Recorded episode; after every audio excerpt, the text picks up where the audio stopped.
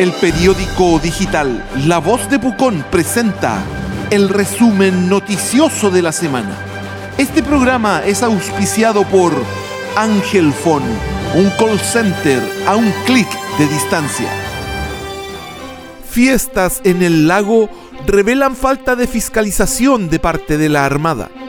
Las imágenes viralizadas en redes sociales mostraban gran cantidad de gente sin respetar las normas sanitarias y tampoco las exigencias para el uso de embarcaciones.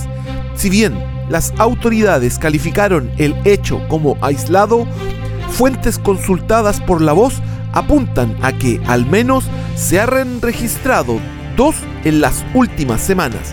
Eso sin contar los eventos masivos en la Playa Grande. Radiografía al déficit habitacional en Pucón. Cerca de mil familias a la espera del sueño de la casa propia. Pareciera ser un problema permanente en la comuna y las soluciones que alumbraban una pronta materialización han sufrido con la pandemia y el aumento de los costos de los proyectos. Eso sin contar los elevados valores de los terrenos por la alta demanda inmobiliaria e incluso una posible estafa como la que sufren en el Comité de los Colonos. La vida es dura para los puconinos sin casa, aunque los dineros del casino podrían ayudar en la solución. Fiestas masivas, comercio ilegal, basura en exceso y nula fiscalización. El lado B de la Playa Grande de Pucón.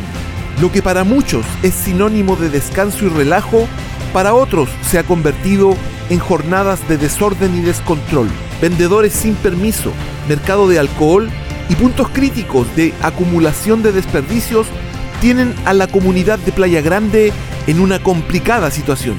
Denunciantes aseguran que solo es cuestión de caminar por el balneario para darse cuenta de los problemas y pareciera que nadie se hace cargo. El resumen noticioso de la semana es un programa auspiciado por Ángel Phone, un call center a un clic de distancia. Licitación de parquímetros. Superintendente de Bomberos dice que espera que Municipalidad cumpla y les entregue 60 millones.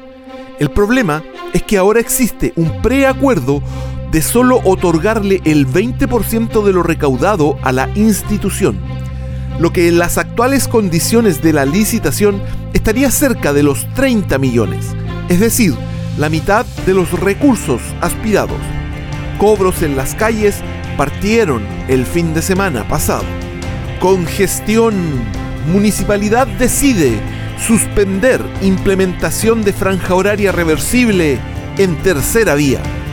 Los datos de la intervención vial habrían sido viralizados por redes sociales sin estar oficializados, lo que según algunos causó confusión en los automovilistas. En tanto, desde la gobernación afinan consulta ciudadana por ruta del Villarrica.